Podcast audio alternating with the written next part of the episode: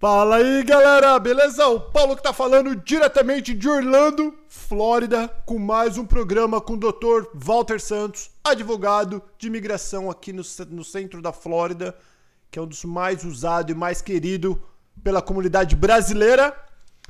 E vamos lá, deixa eu falar pro Dr. Walter. Fala, doutor, tudo bem? Tudo bem, Paulo, tudo em ordem. Vamos lá, para quem ainda não segue o Dr. Walter Santos, arroba Santos Law Firm, mas de, deixa para seguir depois, até o final do vídeo, que ele acabou de postar um vídeo inédito lá no arroba do Santos Law Firm. Depois vocês olham isso. Fala, doutor. Nossa, o tempo voou. Você estava aqui outro dia. E já estamos, já estamos em novembro. Até derrubei tudo aqui. Já estamos Verdade. em novembro. Acabou o ano praticamente, hein? Praticamente acabou, porque nós temos Thanksgiving daqui a três semanas. Depois já começa aquela corrida de Natal, Ano Novo. Nossa. E a gente já tá tudo de novo no, Janeiro, Tudo de... Sabe o que eu tava achando legal que a gente pode fazer pro próximo mês? Deixa eu ver até a data que vai ser o, no, nosso, nosso vídeo. Vai ser dia 2. Dia 2. É. Uma coisa legal é a gente fazer um recap, tudo o que aconteceu na imigração este ano. O que, que você acha? Interessante, né? Vamos, tudo, vamos, os, os, fatos mais importantes, pelo sim, menos. Sim. Vamos lá, doutor. Para quem não sabe, o doutor Walter Santos, ele já está muitos anos aqui na comunidade, um dos pioneiros de advogado é, de imigração para a comunidade brasileira e atendeu mais milhares. Já até perdi a conta de quantas pessoas o Dr. Walter é, atendeu. Mais de 10 mil, Paulo. Mais de 10 mil?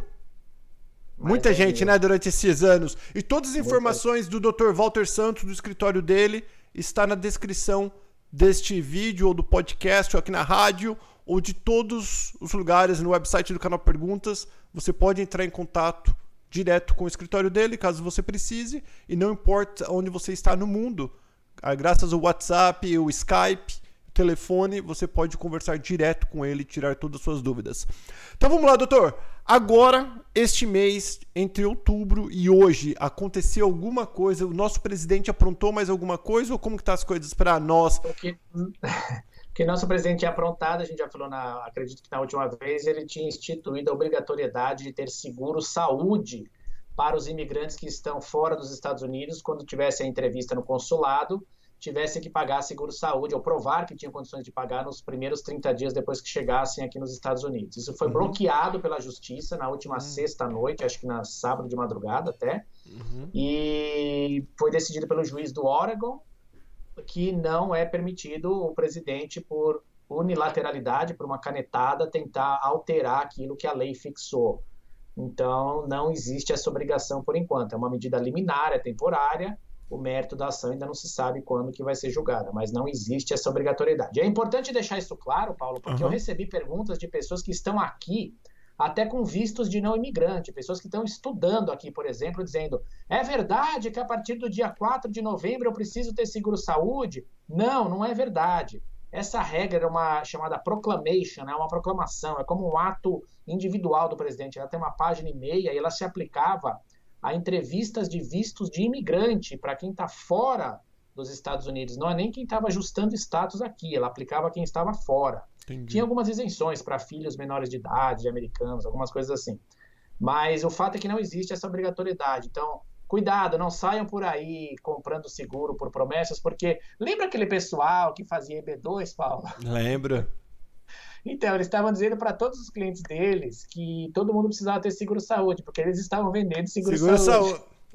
Não que seja ruim, não que seguro saúde seja uma má ideia. É uma ótima ideia ter seguro saúde, mas não por causa de visto ou por causa de nada. Exato, não porque é obrigado que não é. Então, uhum. enfim, as pessoas têm que tomar cuidado com as informações faltosas. Outro mito hum. que eu quero deixar claro, Paulo, porque também surgiram alguns ruídos essa semana que passou, é que Portugal não faz parte da lista de países do visto E2, tá? Muita gente está perguntando, é, foi disseminado aí na comunidade brasileira que Portugal teria sido aprovada a lei. Mentira! Não foi aprovada a lei. Vai no nosso Facebook, tem o link oficial do Congresso dos Estados Unidos. Lá você acompanha o projeto de lei, tem todas as etapas. Está na primeira, inicial. Não aconteceu nada, absolutamente nada. Então, não caiam em promessas, não acreditem em quem está falando é, não dê dinheiro para ninguém, não existe. Quem tem passaporte português não pode aplicar para esse visto E2. Ô, doutor Walter, aproveitar o senhor falou projeto de lei. Então vamos explicar para os nossos ouvintes aqui o que, que é um projeto de lei e o que, que é uma lei, para quem não sabe? A própria diferenciação na palavra diz: o projeto é só um projeto, ele está no papel, ele não está, ele não produz efeito nenhum no mundo jurídico, nada, ele não existe como lei.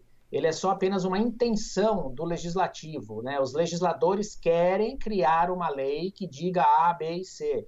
Então essa lei é levada a discussão, debate, votação Aqui nos Estados Unidos, como no Brasil, tem duas, uh, dois sistemas de voto, tem o é, bicameral, né? Você tem a Câmara dos Representativos né? e, o, e o Senado. Então tem que ser aprovado na Câmara, tem que ser aprovado no Senado. Se houver alterações nesse meio tempo, tem que retornar para o processo inicial ou para nova votação, para só depois de aprovado no, na Câmara e no Senado partir para o presidente assinar, né? Que chama-se sancionar a lei e ela entrar em vigor, para daí sim poder produzir efeito no mundo jurídico.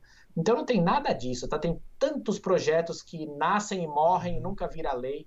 E eu até evito de comentar esses projetos, porque as pessoas falam, ah, mas C, mas C, mas C não resolve nada, mas C pode ser qualquer coisa, não existe C. Não existe C no futebol. E se o cabelo fosse o centroavante do Corinthians?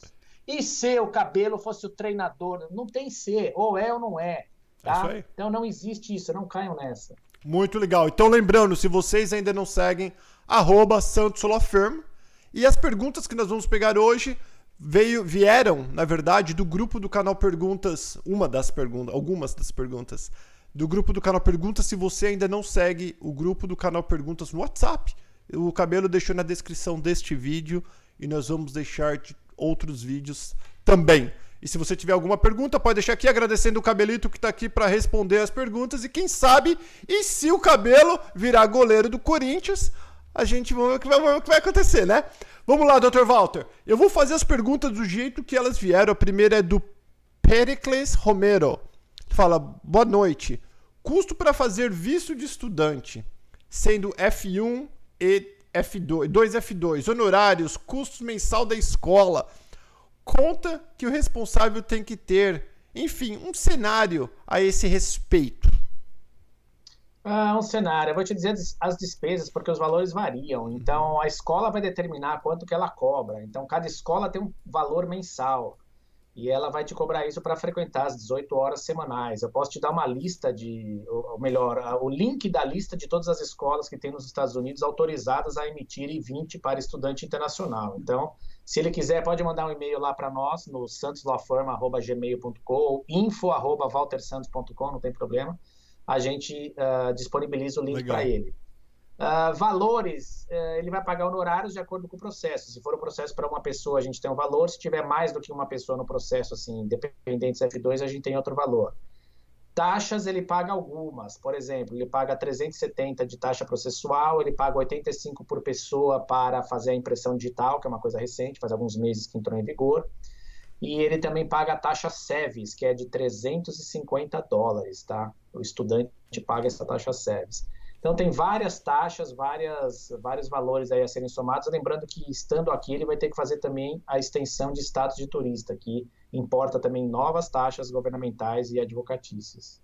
Muito legal. Lembrando, se você quer o visto, visto é no Brasil, aqui nos Estados Unidos é, é o pedido de mudança de status de Isso turista, ou seja, qual for o teu, para o estudante, que numa pesquisa que nós fizemos é menos difícil. Lembrando, isso é, não é fato, não é o, é o que nem o C.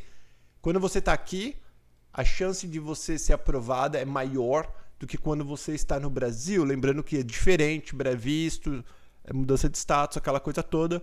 Mas exato, isso, é uma, exato. isso é uma pesquisa. Não é científico, né? Isso. A gente não fez um estudo científico. Isso. A nossa percepção isso. é que a gente recebe muito mais eh, reclamação de pessoas que tiveram vistos negado no uhum. consulado. Uhum.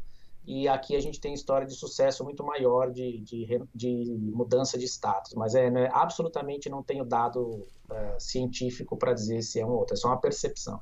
Muito boa. A Elaine está perguntando: Estou tirando a cidadania argentina para o meu marido, porém não somos casados no papel. Ele pode tentar o visto E2 comprando um negócio e me contratar como sua funcionária. Pô, tá tão ruim que não quer casar assim, hein, Elaine? Caramba! Mas vamos lá, doutor. Não, Elaine, não pode. Aí tem uma presunção muito grande de fraude. Para ele te contratar, você devia casar com ele. Ele tira o visto E2 titular, ele vai ter que trabalhar no negócio, na empresa que ele está montando, e aí sim você poderia trabalhar para a empresa, porque o E2 cônjuge, né, a esposa do E2 titular, ela tem uma autorização de trabalho, e portanto ela poderia trabalhar legalmente para o marido. Mas assim, ele te contratar porque nós não somos casados, ele quer contratar, não, isso não, hein, não vai por aí, porque vocês têm uma relação uh, socioafetiva aí, né, então teria que casar no civil para você fazer jus ao visto E2 derivativo e poder ter autorização de trabalho e aí sim, legalmente, trabalhar para ele, vai por aí. Muito boa. O Célio, essa daqui do Célio é boa, que eu conheço o Célio, é meu amigo pessoal. Ele fala assim, ó, enviei minha petição I526, o EB5, em agosto de 2017. Portanto, estou aguardando há exato 27 meses todos os investidores que investiram no mesmo projeto, na mesma época, já foram aprovados faz tempo. Esqueceram de mim? O que devo fazer? Falar que sou advogado. em primeiro lugar os tempos de processamento mudaram para o EB5, teve um certo congelamento aí nessas petições, uh, estão sendo mais cuidadosos na análise, criteriosos na documentação, que está muito certo, porque tivemos reportes aí de, de muitas fraudes cometidas, não necessariamente de Brasil, tá, mas de China, até ouvi falar bastante sobre isso, até problemas com tradução. Agora, 27 meses é a nova realidade, Célio. É, é o, o, tempo médio de aprovação do processo é até superior a isso, tá? Então, Hoje, 27 meses de espera está sendo até considerado dentro do prazo normal de processamento. Então, não tem muito o que fazer. Eventualmente, pode processar o governo através de uma ação de mandamos, e nessa ação obrigaria o governo a dar uma decisão. Aí o governo, se o juiz acatar ele determinaria um prazo para o governo emitir uma decisão no caso. O juiz não vai aprovar o seu caso, ele vai simplesmente dar uma ordem para que o governo, que é o réu do, da ação, emita uma decisão no teu caso que ele já estaria pendente há muito tempo. Mas volto a dizer, 27 meses é a nova realidade de prazo normal aí, dentro do prazo normal de processamento do 5 Mas fala com o teu advogado, como eu disse de início, porque é importante discutir essas possibilidades aí com ele. Muito legal. E por falar em EB5, este último sábado nós gravamos com, com o Ariel, que ele também é um dos representantes aí da Brasileirada que trabalha Drift, acho que é Driftwood o nome, né, doutor? Driftwood é excelente pessoa, ótimo parceiro. Uhum. Uh, já me indicou vários clientes, já indiquei para ele vários clientes. Essa é a nossa relação de indicação mútua. Gosto muito dele como pessoa assim sensacional, é absolutamente nota mil. Se vocês perderam o vídeo ou o podcast, dá uma olhadinha que foi sábado passado, muito muito bacana. O Ariel fala direitinho e também já é seguidor do cara pergunta tem anos e é amigo pessoal nosso.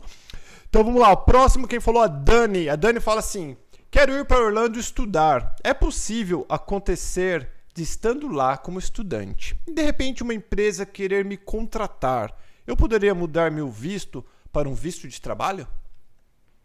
Poderia, é possível sim, Dani. Vou te dizer por quê. Como a economia está muito aquecida aqui, uh, normalmente os empregadores não encontram mão de obra suficiente para suprir a demanda.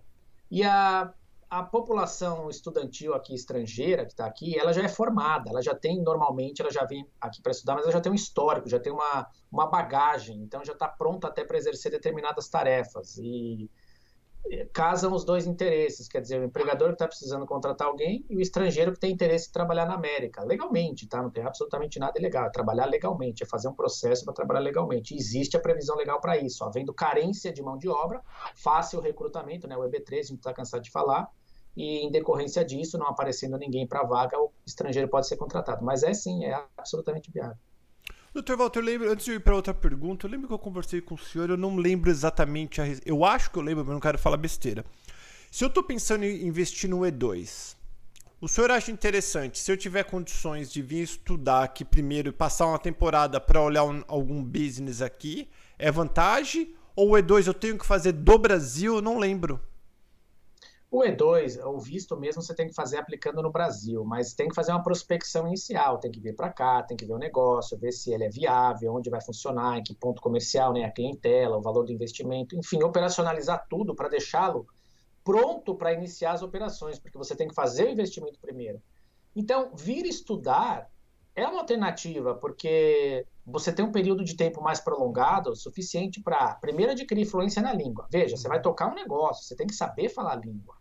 Ou o mínimo necessário para tocar o negócio. Não venham com a intenção de dizer, não, vou me virar na comunidade brasileira. Não é o ponto. Você tem que falar, você tem que beneficiar a comunidade americana. Então, aprenda o mínimo da língua para poder tocar o negócio. Extremamente necessário e importante, tá? Não, não tenham medo, não. Venham, metam a cara, aprendam, vão em frente.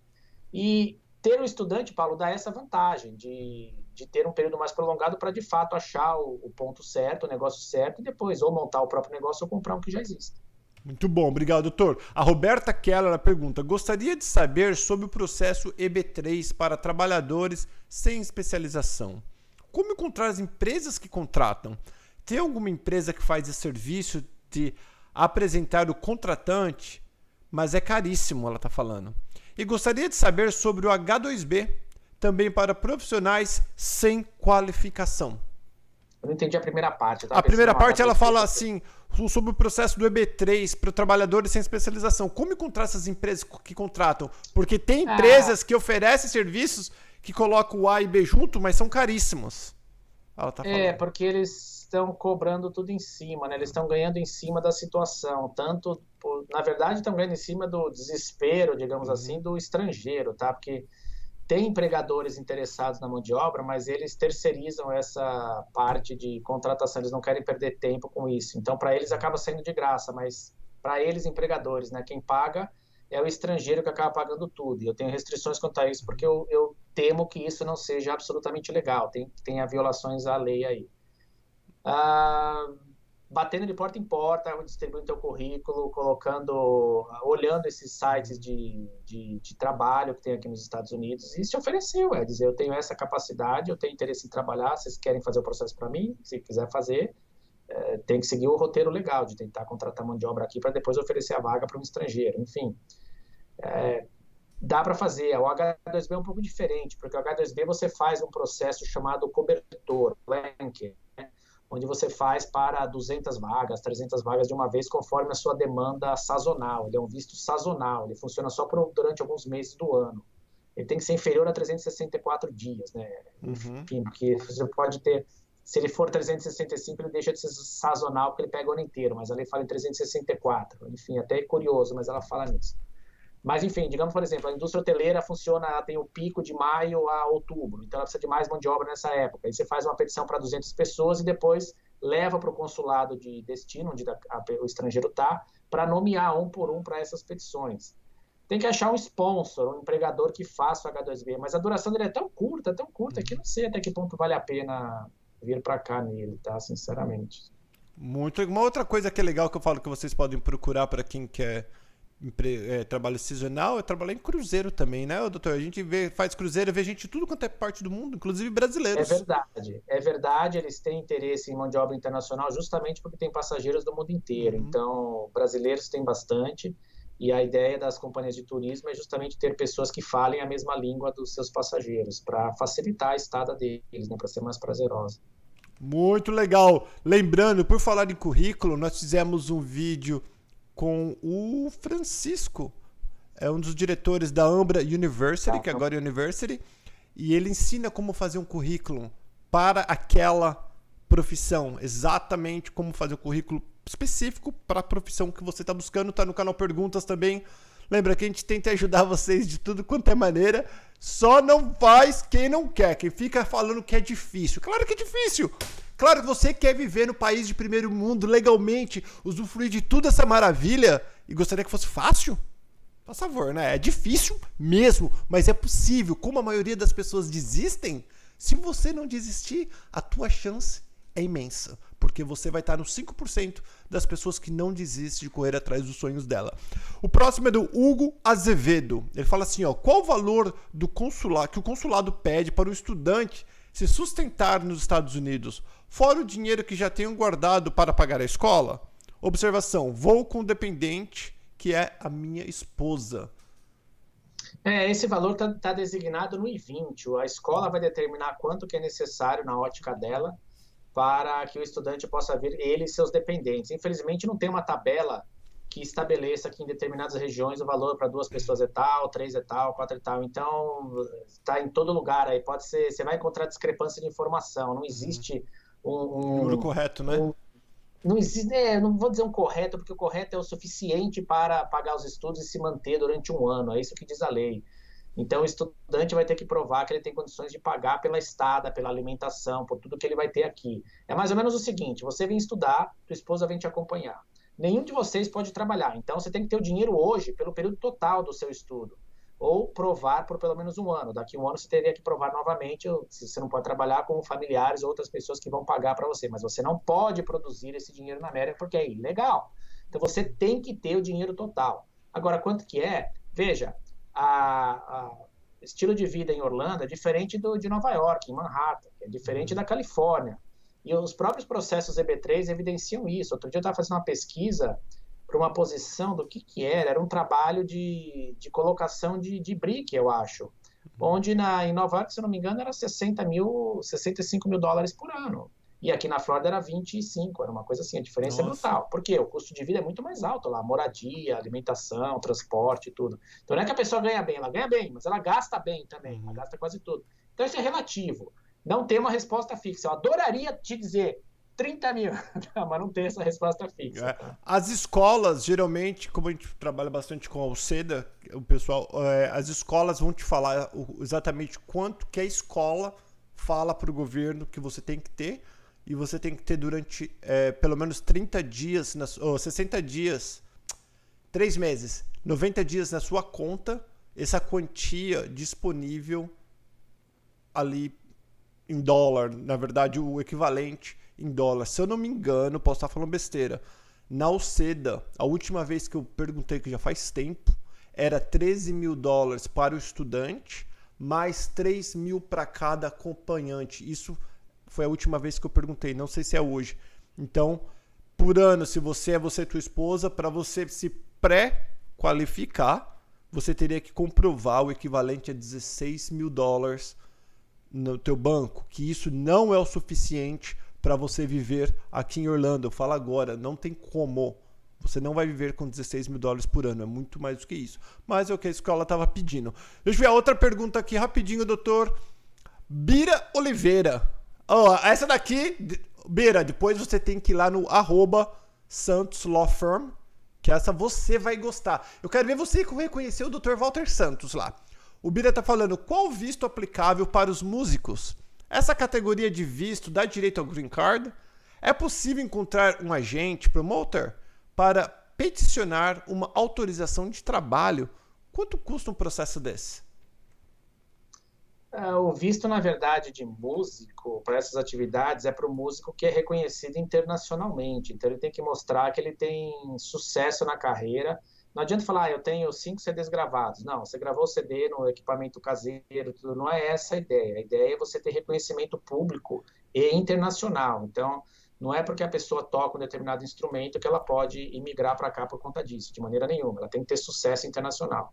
Eventualmente, se o sucesso dela for elevado pela quantidade de prêmios recebidos ou até contratos financeiros, venda de discos e tudo, ela pode receber até por habilidade extraordinária, que é o EB1. É uma das hipóteses. Trazer a pessoa com visto O, com visto uh, e depois com o EB1. Tem também o P de questão cultural, dependendo do tipo de música ou, ou influência que tem em determinadas culturas pelo trabalho realizado. Enfim, valores, de novo, de cabeça não sei nem te dizer para todas essas modalidades, aí depende do enquadramento que for feito, mas não é, não existe assim, visto de músico, é visto de músico que tenha reconhecimento internacional, tá? Músico de sucesso, é esse que é o, é o termo legal. Muito bom. Tem uma pergunta da Sandra Benco que é bem interessante. Ela fala assim, ó. Eu comprando casas de faxina. Aquela quer dizer comprar um, uma rota, né? Uma, de, de um faxina. Schedule. Um schedule, obrigado. De outra pessoa. Posso fazer um contrato de compra e venda com um advogado para me garantir, visto que muitas pessoas vendem e depois meses tomam as casas? É, uma série de questões legais envolvidas aí. Primeiro, essas empresas de faxina ou pessoas que fazem faxina, normalmente elas não têm contrato com os proprietários das residências. Então, é uma questão verbal, onde a pessoa pode dissolver a relação imediatamente, dizendo: Eu não quero mais que faça na minha casa, está encerrado. Então, o que elas estão vendendo, na verdade, é o que você falou, é o schedule, é o horário, é a escala de, de trabalho, mas ela é fumaça, porque isso vai desaparecer a qualquer momento. A outra coisa, teria que fazer um contrato escrito de, de compra e venda, onde ficasse determinado que ela não poderia competir com você, chama-se non-compete agreement, né? acordo de não competição, onde você estabelece, olha, durante três anos na Flórida você não vai exercer essa mesma atividade de faxina, manutenção de casa, porque você não vai concorrer comigo. É que tem pessoas de má índole que uhum. ignoram isso e passam para frente. Mas acho que mais importante que isso, Paulo, é voltar na minha primeira observação, porque se não existe contrato entre quem tem aquela casa para limpar e o proprietário daquela casa, o que a pessoa está te vendendo é um nada, tá? É, é puramente fumaça. Não... Cuidado, porque você não, tá, você não tem direito a nada, na verdade. É verdade. Por exemplo, a menina que vem, a menina que vem limpar a minha casa aqui uma vez por mês, eu quero ela. Se ela vender o contrato e vem uma outra louca, eu falo, excuse me, quem que é você? Ah, não, doutor. É, já me aconteceu isso uma vez com. Eu tinha um rapaz lá que limpava a piscina lá de casa e ele vinha toda semana, sei lá, toda terça-feira ele tava lá. E um dia tava lá um, um, cara grande de óculos, cabeludo, eu falei, o que é esse doido aí, né? Eu fui lá uhum. fora interpelar o cara. Eu falei, o que, que você tá fazendo na minha piscina, entendeu? Aí ele falou assim: não, nós compramos a empresa, não sei o quê. Eu falei, pô, ele não me avisou? não falou nada. Então eu fiquei com o pé atrás. Eu falei, peraí, eu acho que primeiro tem que dar uma satisfação claro. para o seu cliente, dizendo, não sou eu, não é mais a minha empresa que vai fazer, a minha empresa está mudando de propriedade, agora tal pessoa estará trabalhando comigo, ou depois sozinho, não importa. Tem que dar uma satisfação para o cliente. Eu me senti desprestigiado por não saber que a pessoa vinha fazer essa informação. Mas enfim, aí é tem que, de fato, o que você falou é importante. Você, tá, você quer aquela pessoa, que você está acostumado com aquela Confia qualidade. Confia dentro da tua quer. casa, é. É. Sem falar então qualidade, essas coisas todas. Obrigado, doutor. Vamos lá. Próxima pergunta é do César Júnior. Ele fala assim: existe algum site ou portal no qual nós que queremos imigrar podemos ver as vagas e profissões que têm mais possibilidades de acontecer? Por exemplo, eu já trabalhei na construção na empresa da família no meu pai e hoje em dia trabalho com serviços de transportes executivo há anos. Tem algum site que fala, ó, você vai conseguir trabalho, essas áreas são as áreas de carência, por exemplo? Não tem, porque a carência não é só da vaga, é, é do local da oferta de trabalho. Você tem que fazer a colocação de anúncios na região onde você pretende contratar o estrangeiro e provar que não tem mão de obra suficiente para suprir a, a aquela demanda.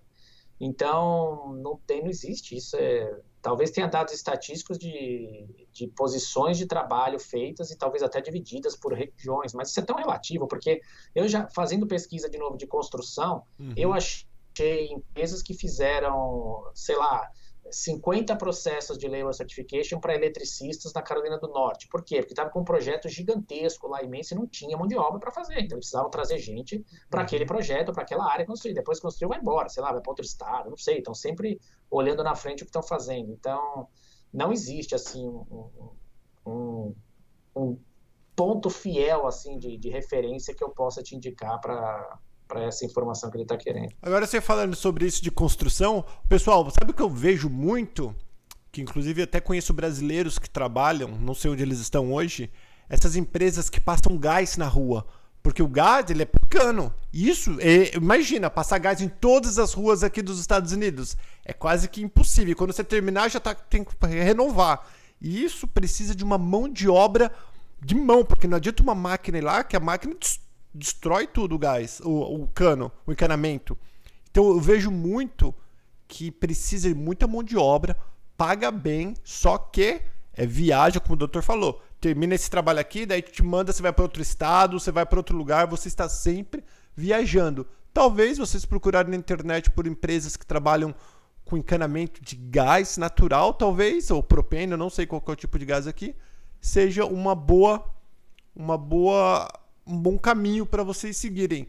Uma outra coisa, se você está assistindo agora, você não segue o canal Pergunta, inscreva-se se você estiver no YouTube ou no podcast. Inscreva-se e não se esqueça arroba para seguir e ver as publicações do Dr. Walter Santos no Instagram, tem o Facebook, tudo aqui na descrição direitinho para vocês. E caso você precise falar com ele pessoalmente, você pode marcar ou por telefone, por Skype, ou presencial aqui em Orlando é menos difícil do que você imagina, muito mais barato do que você pode pagar os famosos youtubers e assessores e assistentes que tem pela internet, cheio de conhecimento que nunca estudaram para isso. A próxima. Pegaram uma semana passada, Paulo, eu coloquei no Facebook lá do escritório também. Pegaram uma mulher em tampa que estava fazendo isso aí. Tem muito, tem muita gente que, que, que são. Tem muitas pessoas que nasceram com o dom de vender, o dom da palavra. Eles falam bonito e se veste bem, compra um carrão, que aqui carrão qualquer Zé Mané tem, mas compra um carrão e coloca foto, impressiona você para pegar o teu dinheiro. Quando você está com dor de cabeça, está com dor de estômago, tu vai num médico. Você não vai perguntar para o youtuber, nem para o assistente do assistente administrativo, da assistência, sei lá de onde. Procura sempre um profissional, galera. Sempre um profissional. Profissional qualificado, com boas reputações e recomendações, principalmente. E cuidado que revista também, aqui a gente paga para sair em capa de revista. Não é porque saiu na capa da revista que você está valendo grandes coisas também, não. Não estou desmerecendo nenhum profissional que saiu em capa de revista, mas estou falando, não deixe que a capa da revista te impressione, porque aqui a gente paga e sai na capa da revista. Próxima pergunta do Marcelo Barroso. Essa é boa, doutor, porque eu vi quando eles estavam discutindo isso no nosso grupo, médico, a gente tem bastante médicos é, conversando. O Marcelo Barroso está falando assim: ó, eu estou me formando em odontologia e gostaria de saber quais as possibilidades de me enquadrar, enquadrar em algum visto para trabalho. Lembrando que esta é uma área mais defasada nos Estados Unidos, principalmente no estado de Tennessee, ele fala. E aí eu vi, eu vi tinha médica, nutricionista, que é minha amiga, tinha outros profissionais na área de medicina debatendo, será que a gente consegue, será que a gente não consegue? Existe algum alguma possibilidade, doutor? Essas são profissões regulamentadas, Paulo, e a, o estrangeiro teria que ter a licença regulamentada para poder exercer a profissão aqui. Sem isso, não tem como, absolutamente fora. Essas profissões também dependem de oferta de emprego e o estrangeiro teria que ter um empregador americano que peticionasse para ele, né, via EB3, para trabalhar aqui. Via EB2, praticamente impossível, só se fosse na área de empreendimento, mas a gente sabe que as histórias que inventam por aí não se encaixa a essas pessoas, principalmente alguém que está se formando em odontologia, tá? Nem pensar, não vai cair nessa porque é uma fria. Eu já falei outras vezes que alguns dentistas estrangeiros foram legalizados aqui como higienistas dentais, eles obtiveram a licença, eles podem aqui na Flórida, pelo menos, com o diploma de dentista brasileiro faz, sentar para fazer a prova de higienista dental, mas eles nunca serão dentistas, eles, pelo menos enquanto não tiver regulamentação aqui do estado da Flórida. Mas também estão vinculados à oferta de emprego, tá? Vocês estão dependendo de uma oferta de emprego. Isso vale para veterinário, médicos, advogados e tudo. São profissões regulamentadas, que você precisa de licença para poder exercer. E esse é outro cuidado, Paulo, que você estava falando dos youtubers, está cheio de advogado que é licenciado no Brasil que vem para cá e monta escritório como consultoria legal, consultoria jurídica, nossos escritórios aqui, ali. Não, nós não somos advogados, mas aí quando na entrevista fala, nós somos advogados. Bom, cada um sabe o que fala, cada um dorme com a sua própria consciência. A hora que desviar da curva e derrapar e cair no, no rio, aí é que vai ter problema, tá? Porque quando meu cliente chega se sentindo enganado, pagou milhares de dólares na mão de uma pessoa que não estava habilitada para exercer a profissão. E aí aqui a coisa é séria e dá até cadeia. Com certeza. E tem, infelizmente, tem muito, infelizmente. Marcelão, mas o Dr. Walter falou: ah, eu até fiz um vídeo. Tô tentando lembrar o nome dela, que já tem anos, que ela era, ela era dentista no Brasil. Ela veio e ela fez exatamente o que o Dr. Walter fez. Ela fez um curso aí de, de higienização, alguma coisa assim. Aí a empresa contratou ela, a, a empresa consultor. É, como que chama, doutor? Nossa, o clínica dentária, nem lembro como chama. É, o dentista. O dentista contratou ela e aí agora ela tá, ela tá, tá eu acho que já deve estar tá trabalhando como dentista, mas porque ela teve que pra, voltar para a escola e fazer alguma coisa. Sim. Sim. Muito boa. A Mar, Marcenaria, Marcenaria, não sei se é Marcenaria Rodrigues. Gostaria de saber a respeito sobre extensão de visto de turista. Fiquei sabendo que eles estão negando geral para essa extensão e para a mudança de status para estudante. Também de uma forma bem resumida quais as possibilidades de um imigrante se legalizar nesse país sem ter condições financeiras, sendo, apenas um imigrante trabalhador. Ele, o trabalhador não precisa ter condições financeiras, porque ele vai receber uma proposta de trabalho pelas habilidades que ele tem. Então, nós demos exemplo de construção, colocação de piso, conserto de telhado, o que quer que seja. Ele não precisa ter recursos, porque o trabalhador, o empregador vai fazer o processo para ele. E é um processo para poder remunerá-lo legalmente aqui no país. Então, ele, estrangeiro, não precisa provar renda, tá? Basta essa oferta de emprego que resolveria. Uh, Paulo, perdi agora. Como é que é? O resto ele está per tá perguntando sobre, é, sobre a extensão, que ele está ouvindo dizer que a extensão. Ah, sim, sim, sim. É, ah, este... Ok, não, não está tendo negativa a roda, pelo menos no meu escritório não está, de maneira nenhuma. Ao contrário, estão sendo aprovados os processos de extensão de estudante. Se alguma vez aparece uma negativa, é porque foi uma, um defeito de eh, documental, onde não aceitaram o documento, a tradução do documento, a escola esqueceu de adiar o período de início das aulas do estudante, aí expirou o I-20, então eles não podem aprovar. Se bem que eles estavam fazendo isso direto na imigração, em alguns casos onde a escola não adiava o início das aulas, e nós recorremos em todos os casos e ganhamos todos eles, e depois foram aprovados. A última vez, em vez de, ao invés de emitirem uma decisão negando, eles emitiram uma carta dizendo que eles tinham a intenção de negar no prazo de 30 dias se não apresentasse o novo 20. Ótimo, nós apresentamos o novo 20 e por aí vai. Esse é o único que está pendente, mas os outros a gente recorreu de todos e eles reabriram o caso para aprovar. Porque o estudante ficou no meio de uma situação onde ele não podia ser culpado, se a escola não adiava o período de início. Mas não é verdade, não, que estão negando. Para a extensão, ele tinha perguntado os requisitos da extensão no início. Uhum. Você tem que provar que os seis meses que você veio aqui não foram suficientes para cumprir o teu projeto de visita, o que, que você veio fazer, por que não foi suficiente, que você tem recursos para ficar mais seis meses, e o que, que você vai fazer nesses próximos seis meses? Qual o impacto disso no teu trabalho, na tua residência, no teu país de origem? Enfim, não é simplesmente preencher um, um, formulário lá e pagar a taxa e mandar que vai ser aprovado porque você quer ficar mais seis meses. Não. Você tem que explicar direitinho. E por que, que é feito isso? Porque esses são os requisitos legais do, do status de, de turista, né? E a suspeita é que as pessoas talvez estivessem pedindo extensão para poder trabalhar ou ficar, enfim, para finalidades não autorizadas. Mas, desde que a tua estada seja absolutamente legal e você está cumprindo aí com as determinações do governo, não tem nenhum problema, é só apresentar a documentação. O Rodrigues, só voltando um pouquinho o que o Dr. Walter falou. Essa, você perguntou para as pessoas que não têm condições financeiras, que são apenas trabalhadoras. O EB3 é exatamente para isso. Por isso que quando nós vemos outras empresas cobrando o absurdo, uma coisa é cobrar taxa, ninguém ninguém está pedindo para ninguém trabalhar de graça. Uma coisa é você cobrar uma taxa para que você fazer essa conexão empregador-empregado. E, na verdade, na minha opinião, doutor, quem tinha que estar tá pagando era o empregador, porque quem vai estar tá levando a vantagem, está conseguindo. Sim. Agora vem essas Sim. empresas de consultoria e cobram um absurdo de 30 a 40 mil dólares para o peão que não tem um... que vista, né? É, para o peão que não tem um gato para puxar pelo rabo, que é você, o trabalhador, que não devia estar tá pagando nada. É, esses EB3 de visto de para pessoa que não tem faculdade, universidade ou nenhum tipo de curso, é para quem não tem dinheiro.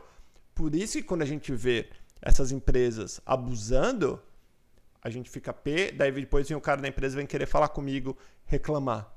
Porque você está abusando do sistema. Cobre uma taxa justa, ninguém quer estar tá pedindo para você trabalhar de graça, agora vai abusar do povo. Então, esse visto, o EB3, por exemplo, é um visto para o peão pobre. É, essa é a realidade fazer uma pergunta aqui do. Essas coisas eu fico nervoso também, sabe, doutor? Eu não tô pedindo pra ninguém trabalhar de graça, não. Não tô pedindo pra trabalhar de graça. Cobra, cobra uma taxa legal, mas não vem com 30 mil, 25 mil, 40 mil que eu já vi falar. É, não, é verdade, Paulo. Não é nem, não é nem a questão do. É lógico, né? Você sabe, você já tem uh, um número grande de seguidores, eu tenho minha clientela formada, não é nem essa questão de, de angariar mais clientes, mas é de ver o prejuízo causado para uma pessoa claro. desavisada que perdeu dinheiro e não tem absolutamente nada que você possa fazer. Só isso. É, é triste. É isso que me incomoda. É triste. O Daniel Souza ele fala: recebi uma proposta de trabalho nos Estados Unidos. Melhor eu esperar no Brasil o visto EB3 ou é melhor eu ir com visto de estudante e esperar a resolução do visto aí ou aqui? É, tanto faz, não existe o um melhor. Tem pessoas que não podem se desligar ainda da sua atividade, tem que permanecer no país de origem. Você não pode vir para cá para esperar o EB3, tá? E utilizar o estudante como é, ponte para isso. Se você tem é, interesse genuíno em estudar e vir para cá, pode aplicar para o estudante vir para cá. Em paralelo, corre o processo de EB3, tá? Então, não tem uma, uma solução que se adeque aí a todo mundo. O processo ele pode seguir pela via consular, você receberia pelo consulado americano no Rio de Janeiro, não importa onde você viva, que é o consulado que faz processo de imigrante. E se viesse para cá, se estivesse aqui quando se desenrolasse o EB3, você faria o ajuste de status para receber o brincar por aqui de uma vez.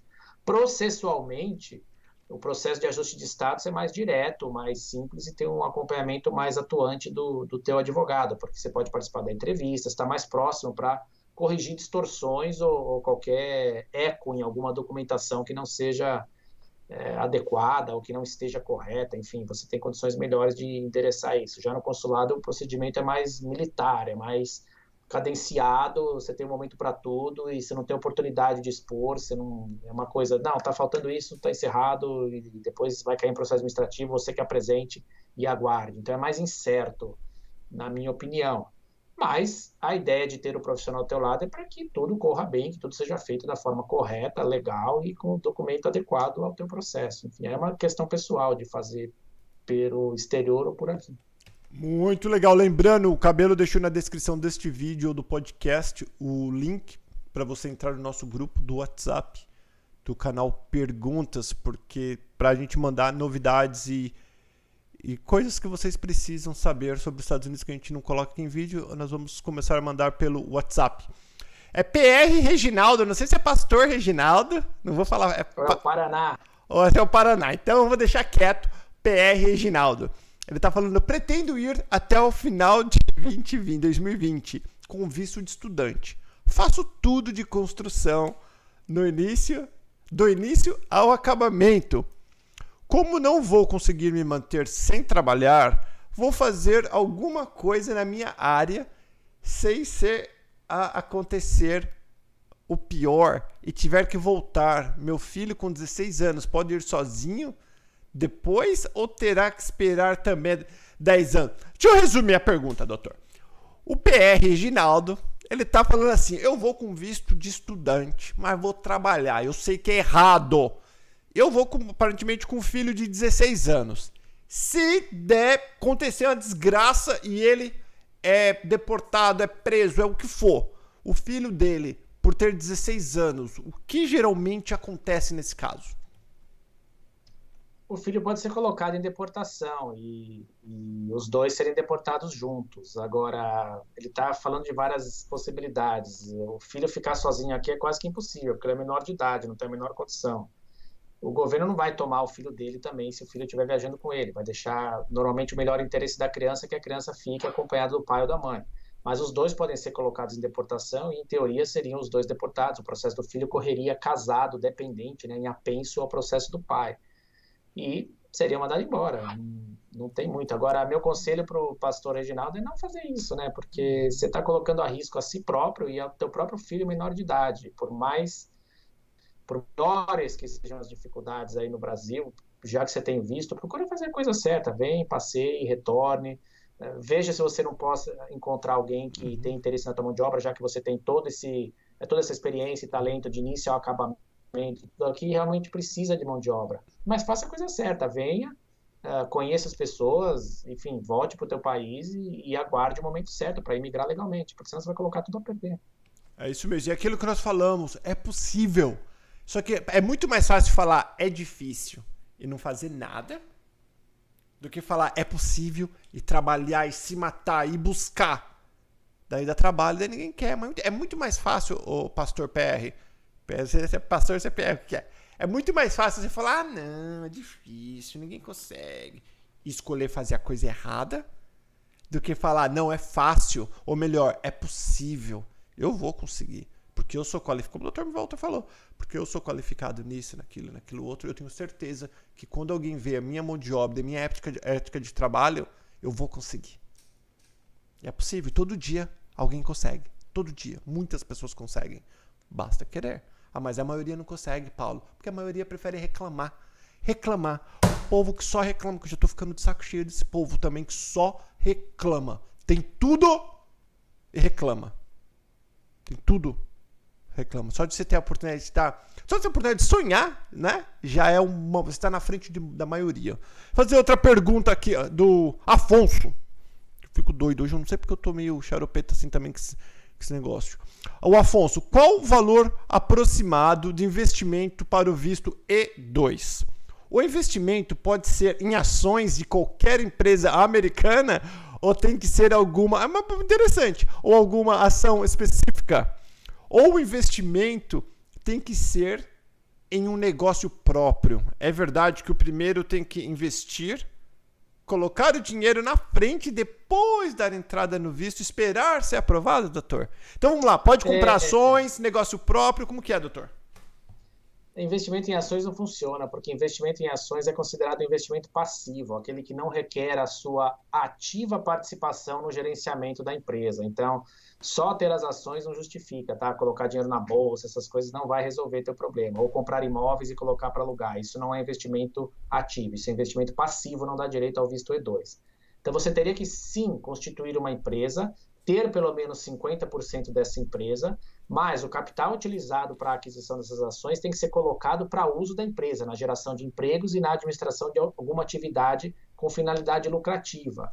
Então você tem que ter sim uma atividade factível, realizável que você vai estar administrando. Sem isso é impossível. E o valor de fato é no mínimo, não tem determinado em lei, mas a gente recomenda no mínimo 100 mil dólares porque os consulados estão cada vez mais criteriosos também em função do aumento de número de pedidos. Estão tentando uh, elevar esse número assim, uh, conforme cada caso, para ter certeza de que é substancial o suficiente para gerar empregos aqui e permitir a administração atuante do próprio investidor. Muito legal, obrigado a todo mundo que já deixou o like. Nós vamos, não terminamos ainda não. Já deixa aquele dedão no like Segue o arroba Santos Lafirm, que você vai ver o vídeo que o Dr. Walter colocou hoje. Agora, que vocês não vão acreditar, que o Dr. vocês não vão acreditar que o Dr. Walter Santos é, ro... é roqueiro que fala, doutor? Você é roqueiro, você curte rock? Sei. Você curte rock não, and roll? Não, roqueiro. Eu gosto de música, não, não é? mas, mas, você, to... mas você toca é, sertanejo? Não, não toco sertanejo. Não. Você toca tipo Legião, eu vi você tocando. Qual outro tipo de música que você gosta? É, anos 80, né? Eu, eu, eu, cresci nos anos 80, então muita música dessa época, muita música americana dessa época, brasileira também. Foi quando o rock explodiu lá no Brasil, né? Nos anos 80, o rock brasileiro. Então a gente te, teve um grupinho aí que tocava por muitos anos e tocou e fazia uns seis anos que a gente não tocava. A gente teve uma reunião aí recentemente de Halloween, né? De Halloween, imagina! E sem ensaiar nada. A gente só se reuniu, levou, cada um levou seus instrumentos, vamos lá e foi bem, foi bem divertido, foi bem gostoso. Vamos ver se a gente agora começa a afinar os nossos contatos. Aí, ó, quem estiver fazendo festa e quiser fazer uma festa de Halloween qualquer época do... ah, deixa eu lá, doutor. Vamos lá, o Roger Silva, ele tá falando. Morei 10 anos nos Estados Unidos, entrei com visto em 98 e já tem 11 anos que voltei para o Brasil. Tenho filhos gêmeos de 18 anos que são cidadãos americanos, cidadãos americanos. Estou pensando em tirar meu visto novamente para visitá-los. Combinamos que se eu conseguir o visto e eles vêm aqui no Brasil no final do ano, eu vou no meio do ano, até eu conseguir me legalizar quando eles tiverem 21 anos. E se tentar tirar o visto, isso pode me atrapalhar a legalizar no futuro e se eu conseguir o visto, e se eu conseguir o visto e a imigração me deportar no aeroporto, também pode me atrapalhar a legalizar? Tenho comércio há 10 anos no meu nome, entre outras coisas. Será que tenho chance na entrevista do visto? Então deixa eu fazer nas minhas palavras, doutor, que às vezes eu leio tudo isso.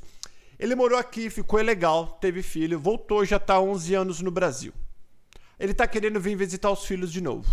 Então ele falou: bom, eu posso ir numa época, meus filhos fazer 21 anos e peticiona para mim.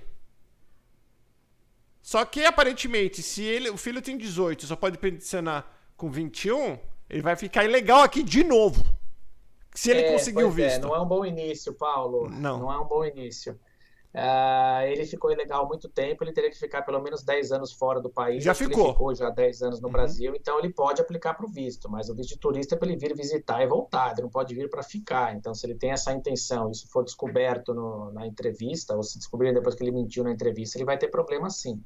Se ele chegar aqui e for deportado quando chegar aqui, ele também vai ter problema, porque se ele for deportado aqui na porta do, da, do país, ele pode ser é, tido como um imigrante em potencial. Aí ele fica proibido de voltar por mais cinco anos. Então, minha sugestão: fale a verdade. Se quer vir visitar, faça o visto para visitar. Siga a lei. Se não quer visitar, se quer vir para cá direto, aguarde seus filhos fazerem 21 anos. Quando eles fizerem, eles peticionam, você aguarda no Brasil e recebe o green card pelo Brasil. Não tem nada errado com isso. É só fazer seguir o processo legal. Então, não, não, não use os instrumentos legais para atingir outras finalidades, porque isso é ilegal e podem até depois, no processo de legalização aqui dentro dos Estados Unidos, identificar que houve mentira no consulado e negar o caso por conta disso. Eu já vi isso acontecer várias vezes, tá? Principalmente em questões de casamento. As aplicações aí perguntam se a pessoa foi casada, se é casada.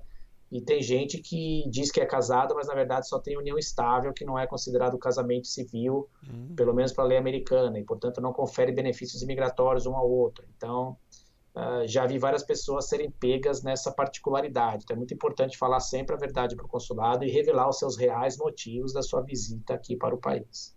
Muito, cara, tu já esperou. Teu filho está com 18 anos.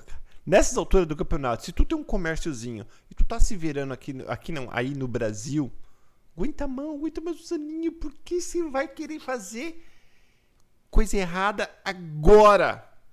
Agora, depois de tanto tempo. Aguenta a mão.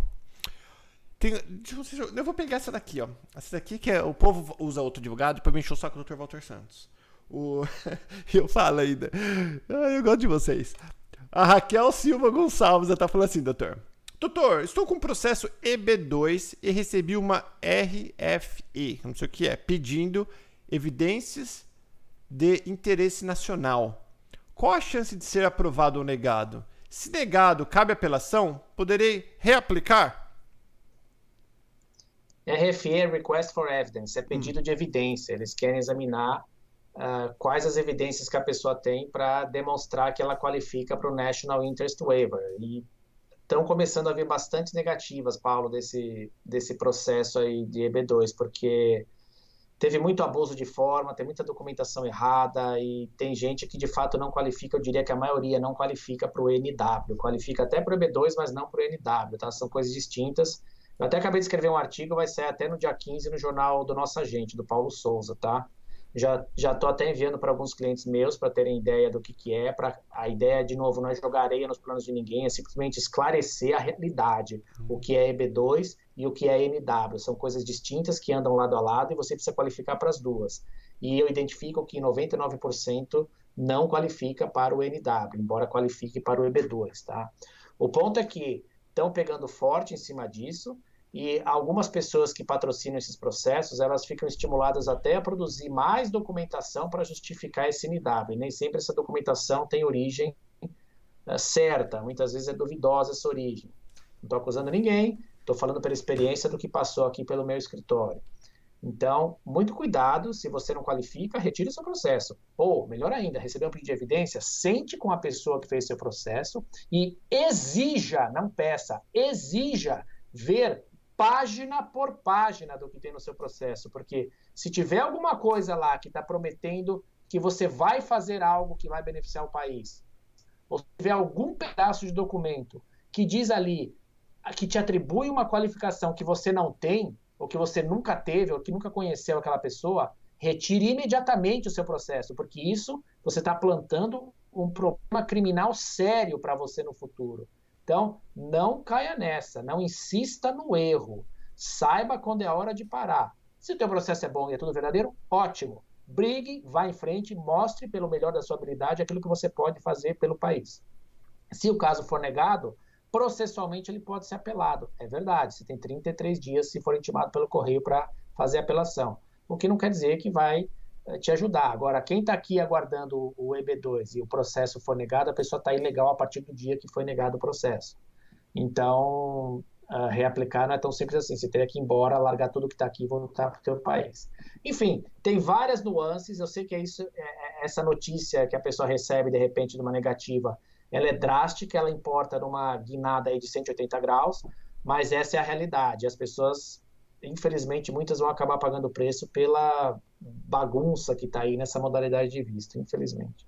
Muito legal, já deixa o dedão no like aí, inscreva-se no canal Pergunta se você não é inscrito e siga todas as nossas redes sociais, que a Belita já deixou aí, nosso grupo no WhatsApp e o arroba Santos Lafirm e o Facebook Dr. Walter Santos. Tá tudo aqui na descrição. Não esquenta a cabeça agora não. A hora que terminar o vídeo, você olha na descrição e escreve, segue tudinho, porque o Dr. Walter Santos é top. O Tárcio, Igna... Tárcio Inácio. Quem está como turista e se casa, com... se casa nos Estados Unidos? Após, após o casamento, quanto tempo pode viajar regu... regularmente para o Brasil sem problemas. Vamos falar que casou com uma cidadã americana, ô doutor. É, quem casa que aplica para ajustar status precisa de uma autorização de viagem para poder sair do país, dos Estados Unidos e retornar. Então, essa autorização normalmente é utilizada para questões emergenciais, tá? Eu não fico muito à vontade de que meu cliente fique viajando só porque ele quer viajar. Então, a minha recomendação é que aguarde o seu green card ser aprovado porque aí ele pode viajar com muito mais tranquilidade. Viajar com autorização de viagem acho que tem que ser reservada apenas para situações emergenciais. Essa é a minha posição de preservar e zelar pelos interesses dos meus clientes. Outras pessoas são um pouco mais arrojadas. Só que ser arrojadas com a vida dos outros Fácil. é diferente, porque quem vai ficar preso na fronteira não vai conseguir entrar e vai melar o caso inteiro de ajuste de status para receber o green card, é o estrangeiro que ficou lá. E aí vai ter que mudar totalmente a estratégia processual, onde pode ter certeza que o advogado vai cobrar mais, porque vai dar muito mais trabalho para corrigir o que for feito. Então, esquece. Tem horas na vida que você não pode querer tudo. Saiba aquilo que você pode, uhum. pode abrir mão para colher um benefício maior. Se você tem interesse em viver aqui e quer ajustar status por aqui, aguarde a época correta para poder sair. Se você quer sair, saia. Espere lá fora. Não dá para querer tudo. Vamos assimilar a ideia. Muito legal, tá aí galera. Por isso que o Dr. Walter Santos é um advogado super recomendado por todos que usaram. Eu estava conversando antes, o Dr. Walter Santos Paulo, graças a Deus a gente tem muitos clientes, cada vez mais e mais e mais clientes. Exatamente por causa do. Ele quer o melhor teu, não teu dinheiro. Ele quer o teu processo ganho muito mais do que o dinheiro, porque o dinheiro o Dr. Walter Santos já tem. Então vai ter que dar um aumento, então. Tô brincando. Eu vou pedir um aumento aqui, doutor Você tô brincando, saco. Daqui doutor. a pouco você vai falar que eu sei na revista Forbes, que eu tô. Eu ah, não, doutor, é, é, só a gente pagar, doutor. Você me fala qual revista que você quer sair, que nós vamos, eu vou procurar o cara que a gente paga lá. O... Vamos lá na Disney. Na Disney não tem aqueles, aqueles buffs lá que você faz e fazem capa da. Ih, faz a capa da revista. É assim mesmo que nós vamos sair qualquer revista e o Dr. Walter Santos juntos ainda tocando, ele tocando baixo eu tocando flauta. Não, flauta ficou muito feio, mas eu tocando a guitarra. O... É, daqui essa pergunta é boa, doutor. Lévio. Não, Leve Oliveira. Com a cidadania portuguesa, será mais fácil a vivência nos Estados Unidos? Com a cidadania portuguesa, será mais fácil a vivência nos Estados Unidos. Eu não vejo aonde. A Portugal não tem tratado internacional com o Brasil, com os Estados Unidos, perdão, não foi aprovada nenhuma lei nesse sentido, e mesmo que venha a ser aprovada, seria um tratado para permitir o visto E2, tá? que é o que já beneficia italianos, espanhóis, franceses, alemães e por aí vai. Então, não é que é mais fácil, é mais uma opção, se for aprovada a lei. Mas hoje, Portugal não, não torna mais fácil nada. A não ser turistar, né, doutor? Turistar fica menos difícil. É, não, ele falou em viver, né, nos uhum. Estados Unidos. No, turistar é outra história, porque ele pode ficar até 90 dias de fato só com o ESTA, né? Uhum. Mas viver mesmo não, é, aplica para um cidadão português as mesmas regras que se aplicam para outros estrangeiros. Muito bom. O Xandão está perguntando: a irmã aplicar o green card para o irmão. Enquanto o processo está rolando, o irmão pode ficar nos Estados Unidos? Se o irmão tiver status legal, ele pode ficar aqui. Se o irmão não tiver status legal, ele tem que sair do país. Ele só vai poder ficar de fato se ele tiver status legal. então vamos, vamos, vamos, vamos consertar. O que, que é o status legal, doutor? Ele tem que ter status legal durante todo o período que ficar pendente o processo de irmão para irmão. Tipo, ele tem que estar tá trabalhando, estudando, tudo legalmente, não pode estar tá com visto de turista esperando. É isso aí. Muito boa. O... Hum, deixa eu pegar uma daqui, vai, só para o povo não chiar, que eu pego um pessoal daqui também, que o cabelo tá mandando. Welton Batista. Dr. Walter, ter uma empresa aberta nos Estados Unidos atrapalha quando eu for tirar o visto de estudante? Depende do tamanho da empresa e a finalidade dela, né? Você ter uma empresa, se você está atuando nessa empresa, eu acho que atrapalha. Se você tem uma empresa porque ela é dona de um imóvel que você comprou e você preferiu colocar o imóvel embaixo de uma pessoa jurídica, eu não vejo problema nenhum, porque não tem uma atividade econômica envolvida. Agora, ter uma empresa engajada numa atividade econômica que não tenha funcionários ou tenha bem poucos funcionários e você está vindo para cá estudar, você está ficando muito próximo da sua atividade empresarial. Isso pode levantar dúvidas quanto ao que você vem fazer aqui, se de fato vem estudar ou se está utilizando o visto de estudante para atuar na sua própria empresa. Então, de fato, ela pode atrapalhar, vai depender da sua situação de fato. Muito legal. Vou pegar mais uma aqui, doutor, rapidinho. A Renata Reis. Se meu marido for com visto de turista, de, é, for com visto de turista e depois resolver estudar e mudar para o visto de estudante, eu posso tirar o F2 sem problemas, ela no Brasil, doutor. O F2, daí eu posso voltar ao Brasil já que vou tirar o visto daqui? Boa pergunta. Tipo, o marido tá aqui, ela tá no uhum. braço. Aí ele resolve estudar aqui. O F2, ela consegue o F2 no Brasil para vir ficar com ele?